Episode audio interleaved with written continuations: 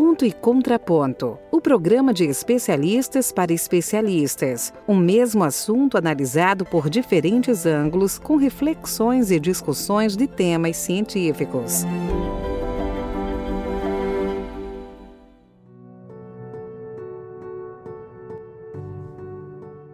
Olá, eu sou Tamise Dacier e vou moderar, junto com a Natália Polidório, o nosso último episódio de 2021 do programa Ponto e Contraponto.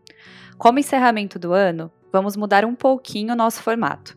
Faremos um programa diferente dos anteriores, um resumo, para discutirmos importantes publicações que tivemos ao longo do ano. Por isso, selecionamos algumas publicações de maior relevância e convidamos a doutora Adriana Freitas, mastologista em Florianópolis, e o Dr. Eduardo Millen, do Rio de Janeiro, para conversarmos sobre o impacto desses estudos. É importante salientar aqui que esse episódio foi gravado antes do simpósio de San Antônio de 2021 e que em breve traremos um novo episódio exclusivo para as novidades desse simpósio. Para dar início à nossa conversa, eu passo a palavra para Tamise e a Adriana, que vão iniciar falando um pouco dos artigos sobre rastreamento. Doutora Adriana, bem-vinda ao podcast da SBM. Obrigada, Natália. É um prazer estar aqui com vocês. Então, para começar, o nosso primeiro artigo foi publicado na Radiology em junho desse ano e foi um estudo observacional sueco que teve como objetivo avaliar o efeito da realização de exames consecutivos no rastreamento mamográfico. Então, foram mulheres de 92 até 2016 e elas foram divididas em categorias de rastreamento, como participantes regulares, aquelas que tinham feito as duas últimas mamografias propostas, participantes intermitentes, as que tinham feito a última, mas não tinham feito a penúltima, e participantes esporádicas, as que tinham feito a penúltima, mas não tinham feito a última.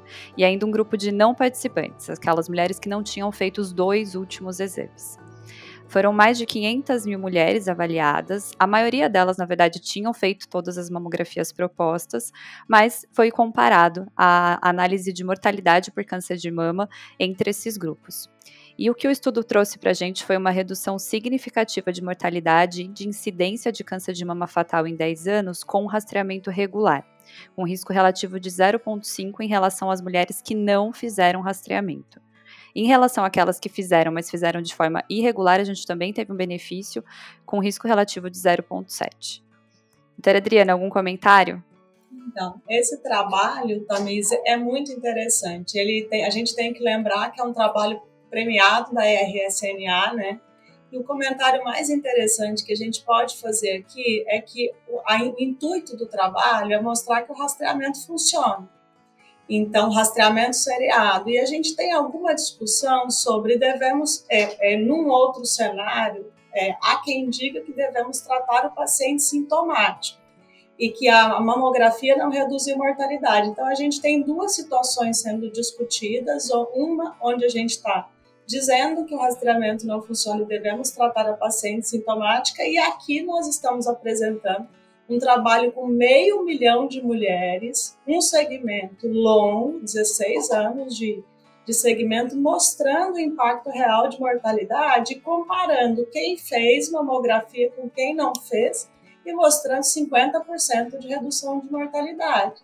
Então, é um trabalho muito interessante nesse sentido, onde a gente está discutindo se o rastreamento funciona ou não, a gente encontra argumento para conversar com a nossa paciente sobre a importância de não só fazer rastreamento, mas fazer o rastreamento nos intervalos preconizados.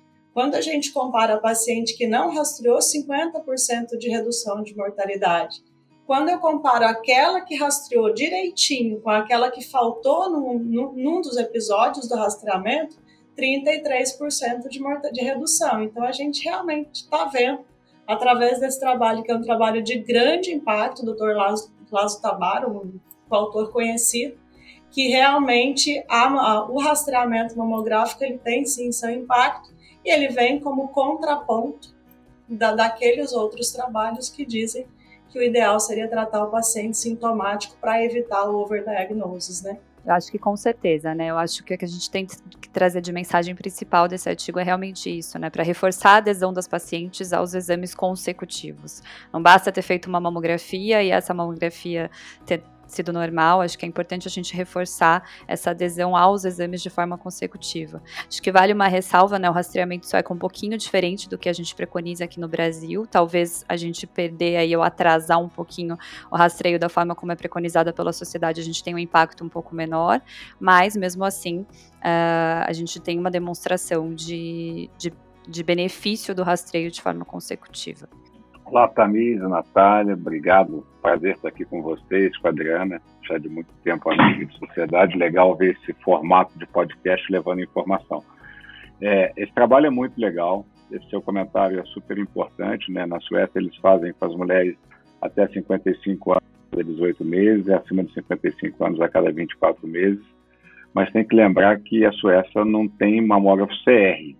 A qualidade da mamografia deles é muito melhor do que a nossa então, é, a gente que tem um mamógrafo, na grande maioria das vezes, na prática, principalmente o pessoal que está no SUS, é, o rastreamento é anual, tem que ser reforçado porque tem diferença de qualidade, de evidência de, de mamógrafo CR para mamógrafo DR, principalmente nas pacientes mais jovens. Né? Então, eu acho que esse é um dado para a gente lembrar. Realmente são situações diferentes, populações diferentes, mas esse trabalho mostra a importância de se seguir o intervalo recomendado, né? seja lá esse que eles criaram para ter a cobertura adequada, seja o que a gente faz no Brasil e que a sociedade recomenda como anual.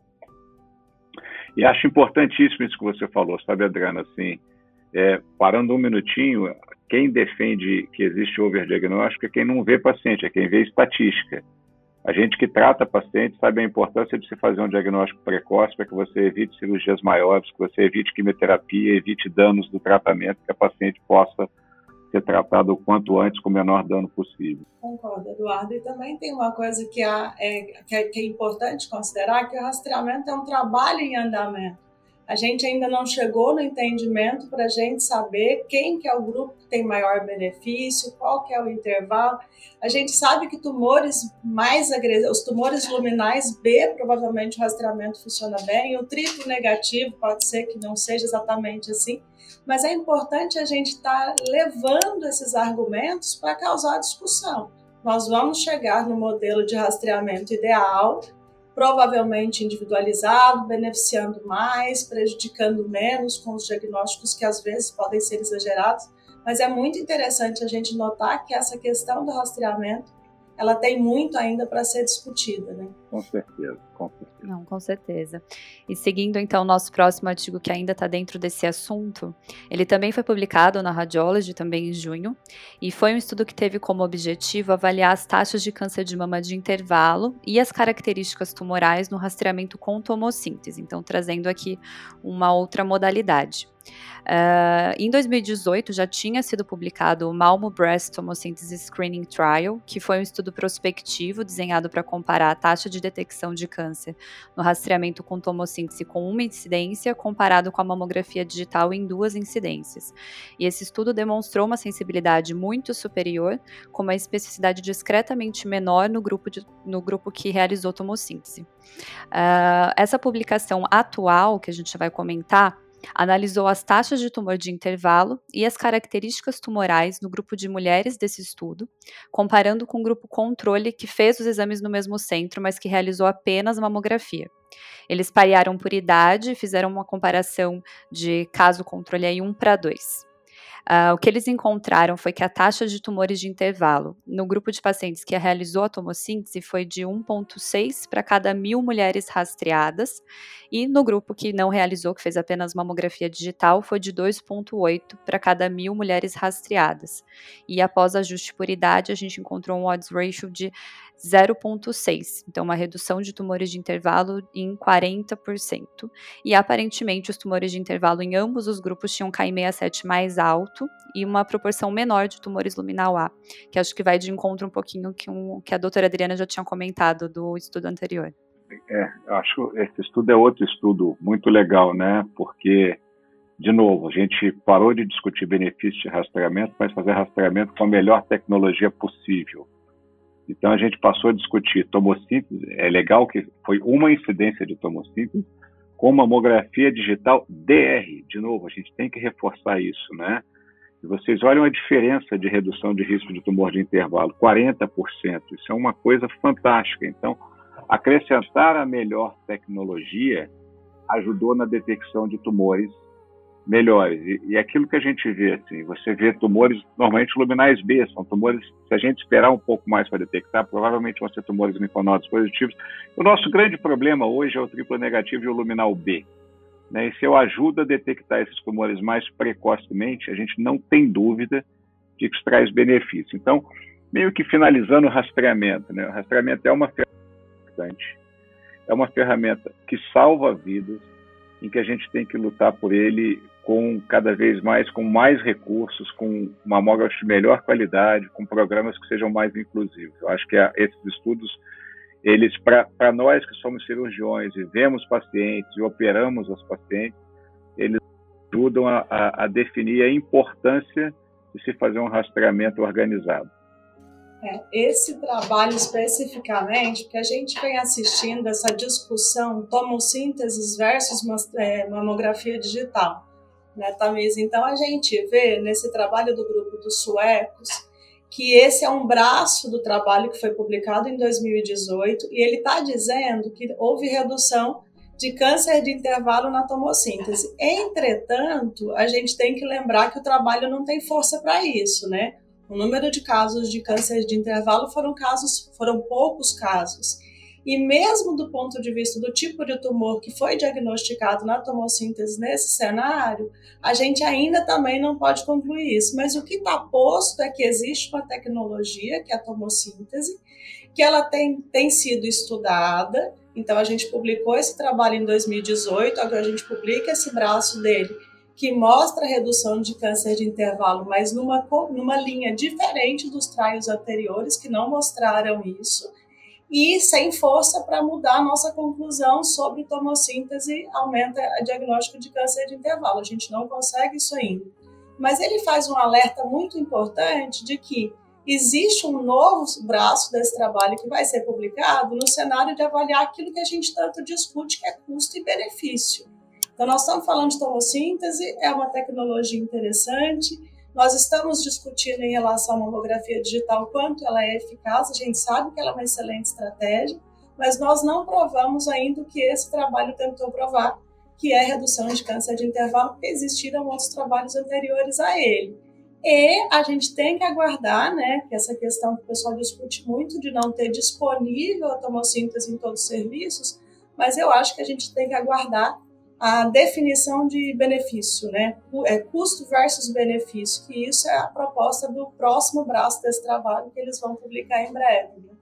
Sim, com certeza. Mas acho que cria uma, uma hipótese interessante, né, para estudos, estudos posteriores. E continuando com os demais artigos, eu vou convidar agora o doutor Eduardo Millen, que já entrou com a palavra, mas que vai comentar um pouco os posteriores, e vai discutir com a Natália os artigos sobre oncogenética. A gente escolheu dois estudos de oncogenética para discutir aqui, e o primeiro deles é o estudo do grupo Carriers. Trata-se de um estudo populacional, caso e controle, que foram comparados um grupo volumoso de mais de 3 mil mulheres que tiveram câncer de mama para ser o grupo caso, e mais de 3 mil mulheres no grupo controle que não foram diagnosticadas com câncer de mama, e essas pacientes foram expostas a um painel multigênico de 28 genes dentre eles 12 que têm os genes já conhecidos que aumentam o risco de uma paciente ter um câncer de mama, tanto genes de alta quanto a média penetrância, alto e médio risco. O que, que eles mostraram no final? Que nas pacientes do grupo caso, aquelas que tiveram câncer de mama, a incidência de mutação nesses genes foi de cerca de 5,67 vezes, vezes 1,73 no grupo controle. E isso, quando a gente faz análise de risco, mostra que realmente existe um risco aumentado, um alto risco para pacientes que têm a variante patogênica em BRCA1 e BRCA2, sendo que o BRCA1, o risco de câncer de mama no grupo caso, foi de 7,62 odds ratio e do BRCA2, 5,23. A mutação patogênica em PALB2 foi, foi vista como um risco moderado, com odds ratio de 3,83. Além disso, foi feita uma análise interna de subgrupos em relação a tumores hormonais positivos e triplo negativos, o que acaba evidenciando que alguns genes estão mais ligados a alguns tipos de patologia da mama. Bom, para começar a discutir esse caso, eu chamo o Dr. Eduardo Millen para dar a sua opinião. Eu acho esse trabalho muito legal, né? Ele foi publicado no New England em janeiro e na mesma revista saiu a publicação de outro trabalho que é o Breast Cancer Association Consortium com 113 mil mulheres. E sai um editorial nessa mesma revista comentando esses dois trabalhos. O que, que é interessante disso? A primeira coisa que muda, se você pegar, os dois trabalhos avaliaram mais ou menos os mesmos genes, são 28 genes em um, 12 em outro, mas aquela, aquela concepção que a gente tinha, que mais ou menos 10% dos tumores de mama você vai ter uma mutação patogênica conhecida, esses trabalhos trazem essa realidade para baixo, né, em torno de 5% nos dois, nas pacientes com câncer de mama, e 1,06%, então 1,6% também na população controle. Né? Então, são números muito grandes, muito robustos. O que, que isso traz para mim na prática? Tá? É, a gente precisa entender hoje duas realidades: a realidade de disponibilidade de painel genético. Hoje você faz painel genético em saliva, no seu consultório você deixa um kit, e de custo. A gente está falando de uma realidade americana, de um, um teste de 250 dólares, que para o brasileiro custa em torno de R$ 1.500. Natália, eu acho hoje inconcebível você tratar uma paciente de câncer de mama sem ter essa informação genética, tá? Hoje eu vi uma paciente que é um estádio clínico 1, um luminal A, mas com uma história familiar horrorosa. Ela tem cinco pacientes, cinco parentes de primeiro grau, tia, filha com, da tia com câncer de mama, três outras primas com câncer de mama. Foi pedido para essa paciente até PET scan de estadiamento no estádio clínico 1, mas ninguém pediu um painel genético. E aí, a hora que eu pedi o painel genético, veio uma mutação em cheque 2. Então, assim, para nós mastologistas, esse dado é importante. O painel genético está disponível, pelo menos 5% das pacientes vão ter mutação, e nessas 5% dessas pacientes, essa mutação pode modificar a conduta. Obviamente, nem toda mutação patogênica é indicativa de cirurgia maior, mas isso tem que ser discutido com o paciente. Isso traz dados muito importantes. Tá? Eu acho que a gente tem que ter acesso a fazer o teste, a pesquisar. E pela primeira vez ele começa também a estratificar o risco, né? Quais são os genes que estão mais associados com tumor estrogênio positivo, quais, quais os genes que estão mais associados com tumor receptor negativo, né? Fica aquela coisa do, do, dos é, eu tenho um paciente que é luminal, essa paciente não tem risco de ter mutação, como se só tumor triplo negativo tivesse mutação. Né? Só aquele medular claro, clássico, que a gente pensasse em BRCA.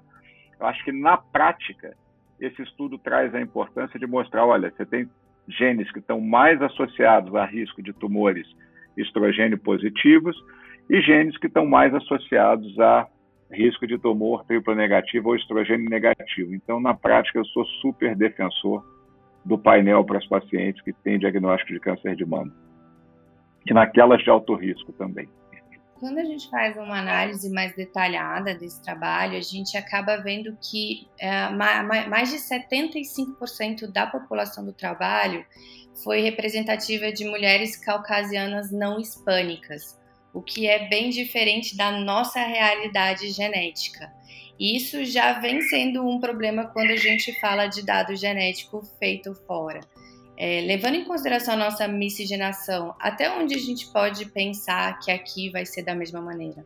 Então, a sua pergunta é fantástica. E, obviamente, você não pode comparar um estudo com o outro.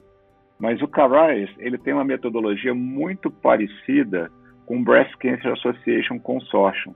Ele não pegou dados só de mulheres americanas, ele pegou dados ao redor do mundo. Tem várias, vários países participaram disso, tá?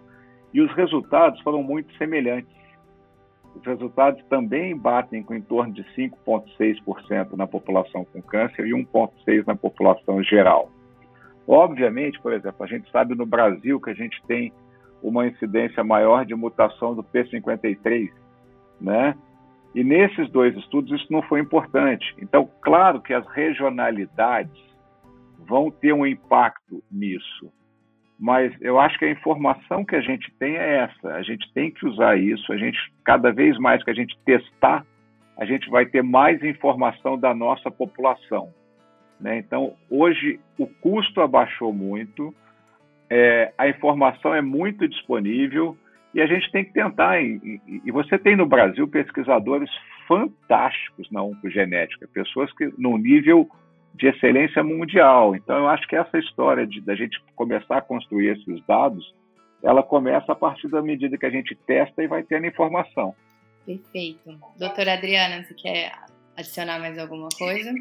Eu concordo com o Eduardo. Eu acho que é bem isso. Eu acho que a gente não ter dados brasileiros não implica que a gente não deve reproduzir esses resultados para nós. É importantíssima a informação genética na condução do paciente e também dos familiares.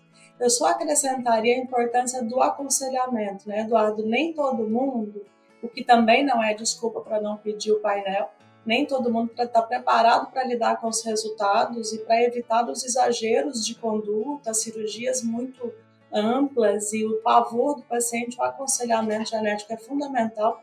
E em tempos de Covid é uma coisa facílima para ser feita.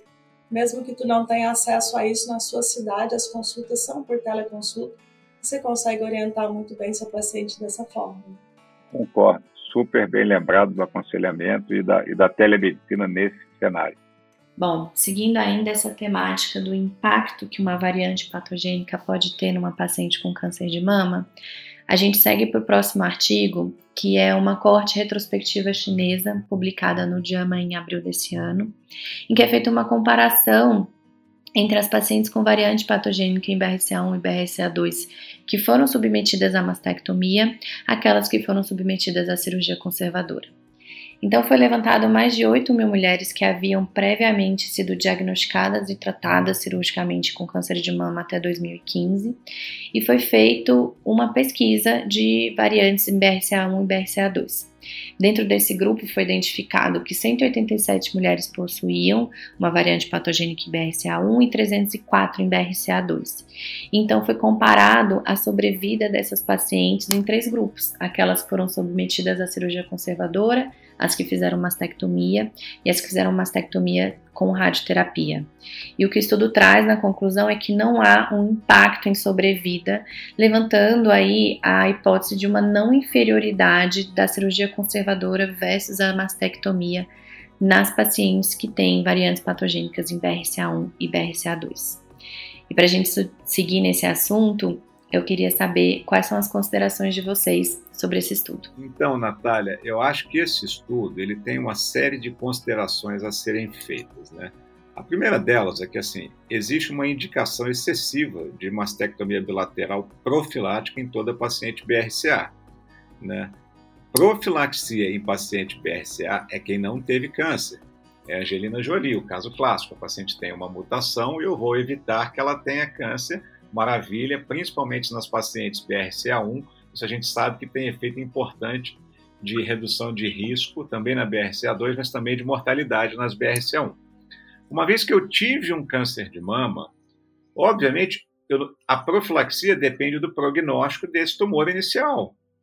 Então, se eu tenho um tumor muito avançado, triplo negativo, com axila fortemente positiva, eu fiz uma quimioterapia neoadjuvante, eu não tive uma grande resposta, qual é a vantagem de fazer mastectomia contralateral profilática numa paciente que o prognóstico já está ditado pelo tumor inicial? Esse é o bom senso que nós cirurgiões temos que ter. Mas na prática clínica, se tem uma paciente que tem bom prognóstico, que tem boa expectativa da mastectomia bilateral, é a paciente BRCA mutada, tumor inicial, que respondeu à quimioterapia, que teve uma resposta completa. O grande problema desse artigo é que ele diz que a cirurgia conservadora ela não é inferior à mastectomia nesse cenário. Mas o segmento desse artigo é de sete anos e meio. E normalmente os tumores mutados, as pacientes com tumores mutados por BRCA, elas têm um tempo de intervalo para segundo tumor em torno de 10 anos. E se você quiser analisar sobrevida global e sobrevida livre de doença nessas pacientes, o ideal é que seja feito a partir de 15 anos. Então, é um dado muito imaturo para a gente mudar a nossa conduta naquelas pacientes em que são de bom prognóstico no BRCA. eu acho que esse é um dado para a gente ainda ficar muito atento a ele. Esse, esse estudo tem que ser melhor avaliado, melhor seguido. Tomara que isso seja verdade, mas já existem dados mostrando que quando você acompanha por mais de 15 anos, você tem diferença a favor da mastectomia redutora de risco bilateral, da mastectomia profilática, que a gente chama contralateral. É, imagino quando a gente fala de impacto em sobrevida cirúrgico para pacientes com mutação em BRCA, uma coisa que é importantíssima, além do tempo, é estratificar em idade de diagnóstico. A gente sabe que isso faz toda a diferença, exatamente porque a gente está falando em tempo em sobrevida dessas pacientes. É, realmente não é um estudo que está pronto ainda para mudança de, de prática clínica, mas ele traz uma hipótese aí de que talvez a radioterapia segure essa recorrência ipsilateral dessas pacientes. E nesse, nesse caminho, já vem alguns estudos chineses interessantes ainda em hipótese de até radioterapia profilática para aquelas pacientes que têm BRCA. Acho que ainda estamos bem embrionário nisso, mas é interessante manter no radar. Eu acho que ainda tem que pensar, né, Natália, que assim, a era do tratamento BRCA vai começar agora com a adição do olaparib para essas pacientes de maior risco. Então, isso com certeza vai trazer novos novos temperos a esse cenário, né? Eu acho que a gente tem muito que aprender justamente nessas pacientes. Eu concordo com você. Eu acho que um comentário só que o trabalho levanta o insight, porque o Eduardo tem razão no comentário dele, mas existe aquela paciente que não quer fazer cirurgia radical é o desejo dela não fazer. E às vezes essas pacientes são receptor hormonal positivo, vão usar a medicação hormonoterapia, que vai reduzir a incidência de um segundo tumor. Eu acho que o trabalho traz um insight legal sobre é possível sim, existe pacientes para isso, são aquelas que não desejam conduta radical, que elas, é, uma vez entendendo que elas têm chance de um segundo tumor, elas preferem cirurgia conservadora e as chances de cura naquele tumor são iguais. E se elas forem receptor hormonal positivo e ainda puderem fazer hormonoterapia, até essa incidência do novo tumor a gente pode estar reduzindo com o tratamento. Claramente, né, Adriana? Nos BRCA2 principalmente, né? Perfeito. Bom, a gente vai seguir agora falando alguns artigos sobre tratamento, mas ainda sem sair desse padrão de pacientes com, com mutação genética. Então, o próximo estudo é o Olympia, que talvez seja um dos maiores estudos que saíram do assunto esse ano. E ele fala exatamente do que o Dr. Eduardo já trouxe, da, do uso de olaparib adjuvante em pacientes com variantes em BRCA1 ou BRCA2. Então, foi um estudo fase 3 randomizado, duplo cego, que avaliou pacientes com câncer de mama inicial HER2 negativo e essas variantes. Foi adicionado ao tratamento já padrão dessas pacientes, seja de neo ou de adjuvância, o uso de olaparib por 52 semanas versus placebo. E foi publicada uma primeira análise interina, depois de dois anos e meio, em que mostra uma perdão, em que mostra uma sobrevida livre de doença invasiva de 85,9% nas pacientes que fizeram o olaparib versus 77,1% nas que não fizeram.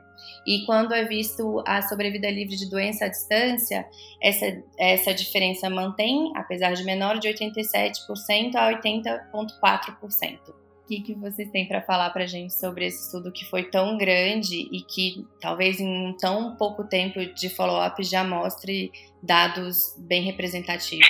Natália, dados super provocativos, né? O estudo incluiu pacientes receptor positivo e pacientes receptor negativo, estudos pacientes que vieram da neoadjuvância e pacientes da, da adjuvância.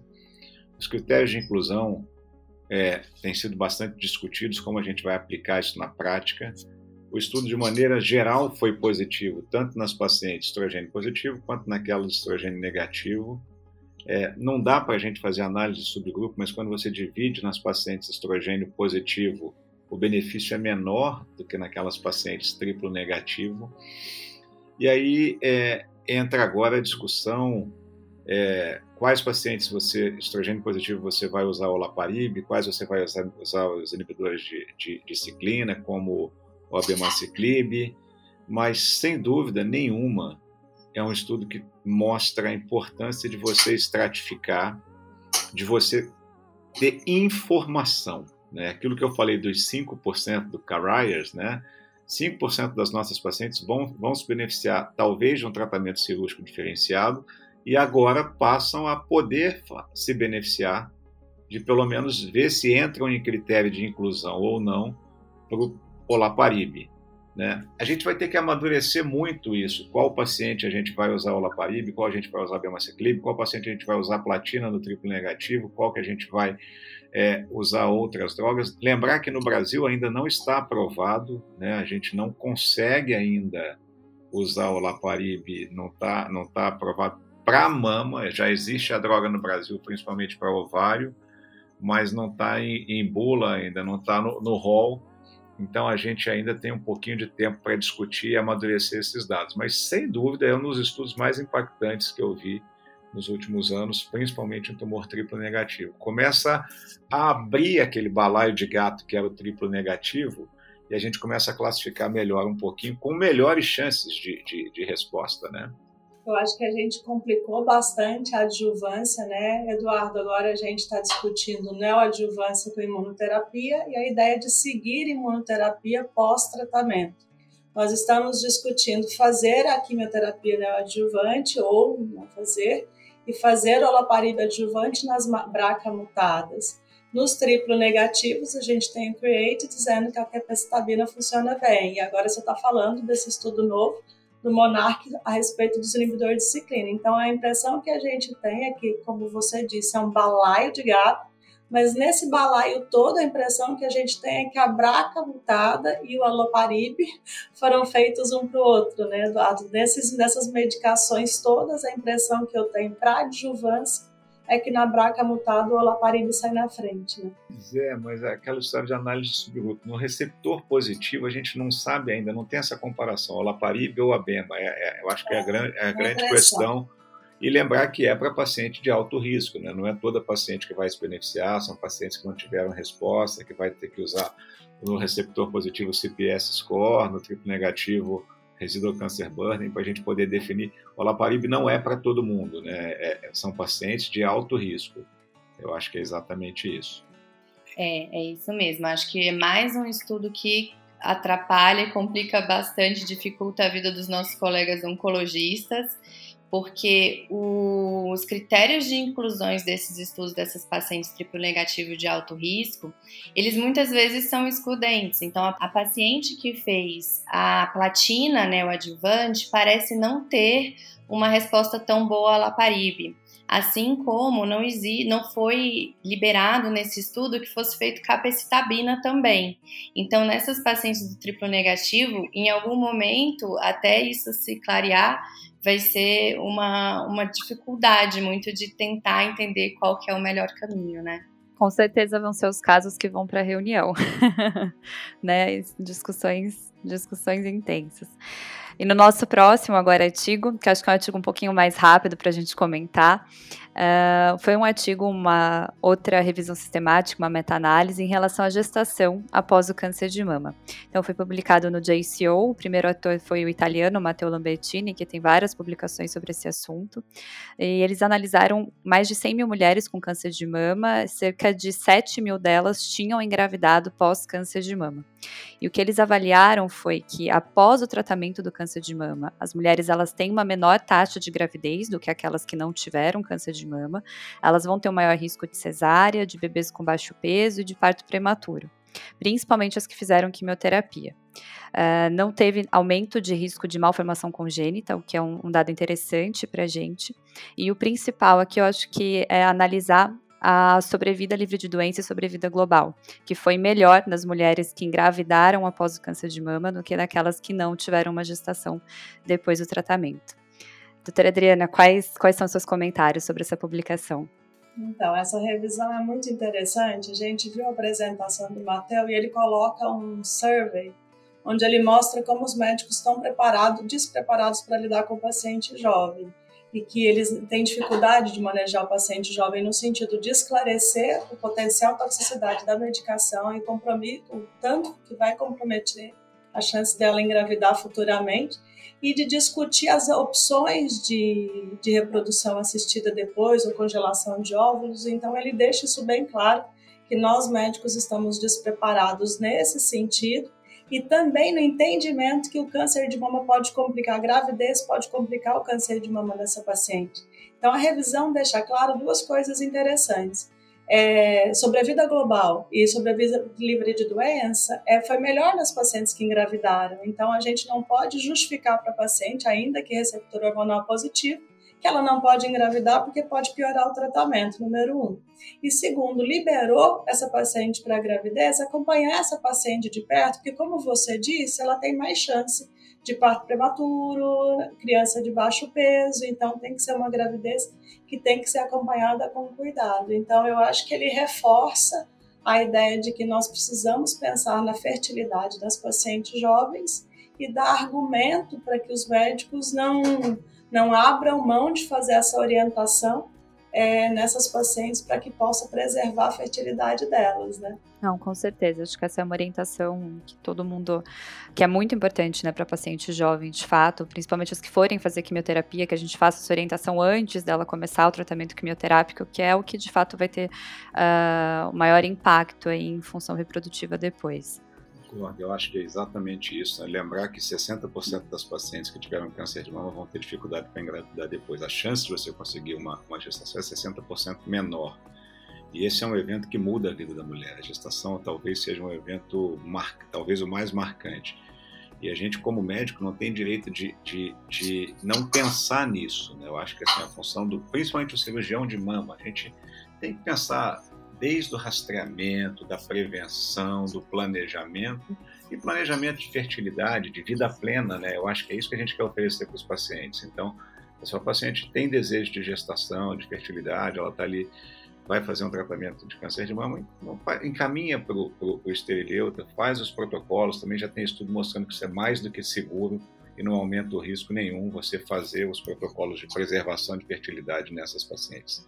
Perfeito. Eu acho que os estudos vieram aí e a gente aprendeu muito bem a curar o câncer de mama, né? Hoje é uma doença com índices de, de cura muito altos. O grande desafio atual é curar e manter a qualidade de vida nesses anos que ela vai ter para frente, né? E de novo aqui eu vou comentar o que a Tamise falou, tumor board, né? Então, a gente sabe que tem muito de, de, câncer de mama em paciente jovem e fertilidade em paciente jovem que nós não sabemos. Então, a gente aguarda o resultado do Positive Trial, que vai dizer em que momento eu posso, com segurança, interromper a hormonoterapia nessas pacientes, quando eu posso voltar, quanto tempo eu posso esperar, que é uma insegurança que o oncologista tem. Mas isso não justifica a gente não dar oportunidade para o paciente enquanto as informações não saem, afinal de contas, são decisões que são compartilhadas. Então, levar para tumor board e informar bem a paciente, mas não tirar dela essa oportunidade, né? Bom, a gente ainda tem mais um artigo para discutir de tratamento, agora mais cirúrgico, em que foi feito uma corte prospectiva do Memorial para investigar se de fato a realização de terapia neoadjuvante aumenta a probabilidade de conseguir uma cirurgia conservadora, transformando as pacientes que não eram elegíveis para cirurgia conservadora em elegíveis para cirurgia conservadora. Então, foram 600 pacientes que tinham grandes tumores. Elas foram divididas em um subgrupo de pacientes que realmente não eram elegíveis e pacientes que eram borderline elegíveis. E o que a gente tem como resultado depois da neoadjuvância é que é possível sim diminuir numa porcentagem que gira em torno de 60% a 70% a depender do subgrupo, mas que alguns fatores são mais importantes e mais preditivos do sucesso nesse downstage, que seriam tumores menores desde o início, pacientes ah, com axila clinicamente negativa, ausência de muitas calcificações, tumores HER2 positivos, triplo negativos, e aquelas que, obviamente, atingirem a resposta patológica completa. Bom, vocês têm alguma consideração para falar desse estudo? Eu tenho. Eu acho que esse estudo é importante pelo seguinte, né, Natália? É, esse estudo foi publicado com outro estudo junto, que é, que é quanto, quantos por cento das vezes você consegue fazer downstaging da axila hoje em dia com quimioterapia moderna. São dois estudos do mesmo grupo, do grupo do Memória, um é da Oriana Petrolo, o outro é do Giacomo Montanha. Às vezes a gente pega uma paciente luminal a gente fala assim, não, não adianta indicar que é tenel, que não vai responder. Não é assim. é, ela não vai ter resposta patológica completa, mas ela vai ter redução. E às vezes essa paciente quer uma cirurgia conservadora e uma discreta redução é suficiente para você conseguir uma cirurgia conservadora. Então a gente tem que separar em dois, em dois momentos, né? E a mesma paciente tem que avaliar a mesma coisa. Se é uma paciente que está pensando em dar um stage de axila, o luminal vai ter 20% de possibilidade de dar um stage de axila só. Então, se essa paciente ela é inequivocamente não candidata a Z11, em que você é, não consegue fazer uma axila upfront e você vai fazer uma dissecção axilar e o, o volume do tumor ele é importante para redução, eu acho que vale a pena fazer um aquetenel uma vez que essa, essa axila ia ser esvaziada mesmo, vamos pensar aquela paciente que tem um linfonodo positivo, você faz um ultrassom, tem dois outros três linfonodos lá positivos, ela não é mais candidata a dizer 11, ela vai para o esvaziamento. Então, bom, benefício de, não estou pensando em quetenel com benefício de poupar axila, estou pensando em resposta na mama. Se eu fizer uma quetenel, eu posso, em quantos por cento das vezes, eu consigo reduzir o tumor para fazer uma cirurgia conservadora. No grupo luminal, no memória, com os dados modernos de quimioterapia, a resposta para objetiva para se conseguir uma cirurgia conservadora foi em 62% das pacientes. E a gente não precisa ter resposta patológica completa para fazer cirurgia conservadora. A gente precisa de resposta patológica completa nodal para não esvaziar. E às vezes as pessoas misturam esses conceitos. Então, esse é um dado bem sólido, robusto, com 600 pacientes, Desses 70% era não candidato à cirurgia conservadora, e desse grupo não candidato, em 80% 80, ou, 70% das vezes você conseguiu fazer cirurgia conservadora. Acho que é um dado bem legal, bem legal para se pensar. Concordo total com o Eduardo. Eu acho que é bem por aí mesmo. Eu acho que o que a neoadjuvância em cirurgia tem mostrado para a gente é que o cirurgião precisa se esmerar, né, Eduardo, no entendimento da, das respostas de acordo com os, sub, os subtipos, as expectativas em relação à resposta, para que ele possa fazer o adequado planejamento. Então, realmente, a neoadjuvância ela é uma excelente parceira da cirurgia, desde que a gente consiga entender as informações que você disse, né, Eduardo, essas diferenças entre os subtipos intrínsecos. Né? Eu acho que tem uma coisinha finalizando, né? Quando a gente olha para um paciente, a gente tem que pensar para ele o que, que eu posso fazer menos, assim, como eu posso diminuir o tratamento para ser menos duro? Bom, eu posso diminuir quimioterapia nessa paciente. Então vamos pensar, paciente linfonodo positivo, tem lá três linfonodos positivos, é palpável, independente se é luminal, ela vai receber quimioterapia. Bom, então se eu fizer quimioterapia neoadjuvante, eu posso diminuir a cirurgia que eu faço? Eu tenho a resposta que em 60% das vezes eu posso conseguir uma cirurgia conservadora nessa paciente e em talvez 20% eu possa conseguir uma dissecção axilar, evitar uma dissecção axilar. Né? É diferente daquela paciente luminal em que a axila é negativa, em que se eu for operar fronte, talvez o que eu possa fazer menos é não dissecar essa axila, que eu vou aplicar os critérios de Z11 o que é muita coisa, é evitar linfedema. Então é exatamente isso, não tem mais receita de bolo. A gente tem que individualizar muito, entender o que o paciente quer, talvez discutir mesmo em board essas coisas. Cada vez mais os boards são online, são mais acessíveis. Qualquer lugar que você tem um telefone e internet, você consegue entrar num board hoje, discutir caso. Então eu acho que esse dado é importante para a gente reforçar a importância de individualização e acabar com o preconceito que doença luminal não responde a quetenel. Com certeza, mais, mais um estudo importante. E o nosso último é o Destiny, que foi uma apresentação na ESMO né, desse ano, que foi um estudo que avaliou o uso de trastuzumab deruxtecan em segunda linha no câncer de mama metastático HER2 positivo. Foi um estudo multicêntrico, fase 3, que comparou então o uso dessa droga com o uso do TDM1 em mulheres que já tinham feito tratamento prévio com taxano e trastuzumab e que tinham progredido essa primeira terapia. Então foram mais de 500 pacientes, foram 524 pacientes que foram seguidas aí por 16 meses em média, e nesses 16 meses a gente já viu uma redução importante do risco de progressão, com 72% de redução com o uso de trastuzumab deruxtecan, inclusive nas pacientes com metástase cerebral, que é um grupo de pacientes bem difícil de tratamento, né, nas pacientes HER2. E para finalizar, Quais são os comentários, doutora Adriana? É, na verdade, é, o, o, tumor HER positivo está num, ótimo momento, né? Então, a gente tem visto linhas de medicações que têm ampliado a sobrevida dessas pacientes metastáticas de maneira muito importante. E acrescentou confusão para o oncologista. O que, é que ele vai usar na segunda linha, né? Vai usar TDM1, vai usar deruxtecan, é metacerebral, vai usar deruxtecan e daqui a pouco estão falando de tucatinib. Então, eu realmente acho que o cenário do tratamento sistêmico está cada vez mais complexo. É, a gente sabe que as coisas não estão definidas, esse é um assunto que todo tumor board que você leva para discussão depois dessa apresentação é sempre a discussão do que vamos usar em segunda linha, onde que fica o TDM1, naquelas nossas pacientes que fizeram TDM1 adjuvante pós-quimioterapia, seria o deroxtecan a próxima estratégia, então realmente a impressão que se tem é que além de estender a sobrevida das metastáticas enormemente, a gente tem um longo caminho aí para decidir o sequenciamento da doença anti-HER metastático. Né? Sim, com certeza. Acho que a doença HER2 é o que a gente tem tido mais mudança aí de tratamento realmente nos últimos anos, que a gente realmente tem visto uma mudança importante de sobrevida, né? Não só no cenário uh, de doença metastática, como foi esse trabalho, mas de doença do tratamento neoadjuvante, pós-neoadjuvância, enfim, a gente tem tido realmente várias novidades. E acho que com, com todos esses, esses trabalhos apresentados, né, a gente sabe que o câncer de mama é uma das doenças mais estudadas no mundo inteiro. É, fazer uma seleção desses artigos foi um grande desafio para a gente, e sempre fica aquela sensação que a gente pode falar mais um pouquinho. Mas o nosso intuito hoje foi realmente apresentar essa troca de ideias resumidas, para tentar facilitar a atualização do nosso dia a dia, a atualização do associado, que acaba sempre sempre sendo muito corrida. A gente agradece muito a disponibilidade de vocês, doutor Eduardo doutora Adriana, para fazer esse compilado conosco. E fiquem à vontade agora para fazer as finalizações de vocês.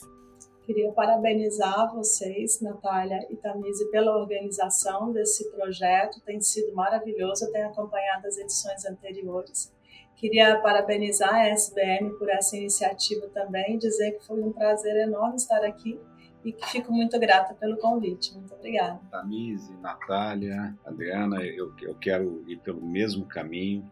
Sou sócio da sociedade há 20 anos. E há muito tempo a gente vinha dizendo que, poxa, a gente precisa renovar a sociedade, a gente precisa criar espaços novos. E eu não conhecia você, a Natália, mas eu posso dizer que estou extremamente feliz com o caminho que a sociedade está trazendo de, de inclusão de, de, jovens mastologistas, mulheres mastologistas, e com um formato brilhante que vocês têm apresentado isso. Me sinto extremamente honrado, já sou, já deixei de ser júnior na SBM há alguns anos né, e fico muito feliz em participar com vocês desse projeto novo, empreendedor, e que leva para os associados informação de forma clara, de forma transparente. Dá um trabalho danado fazer o que vocês fazem. Vocês estão fazendo isso de uma forma brilhante. Meu muito obrigado. Obrigada, obrigada a vocês dois pelas considerações. E obrigada a todos que têm nos acompanhado nesse novo projeto. Esse episódio encerra nosso primeiro ano de podcast da SBM, mas já estamos preparando ótimas discussões para o próximo ano. E a gente vai começar janeiro com um resumo do principal congresso de câncer de mama, o Simpósio de San Antônio. Então, nos nos acompanhem, continuem nos acompanhando pela plataforma. Um ótimo final de ano a todos e esperamos vocês em 2022.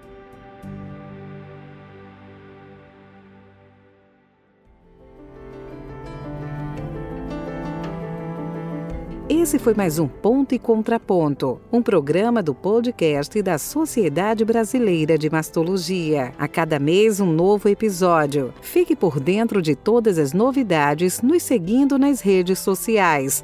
Arroba SB Mastologia no Instagram, Sociedade Brasileira de Mastologia no Facebook e também através do site sbmastologia.com.br.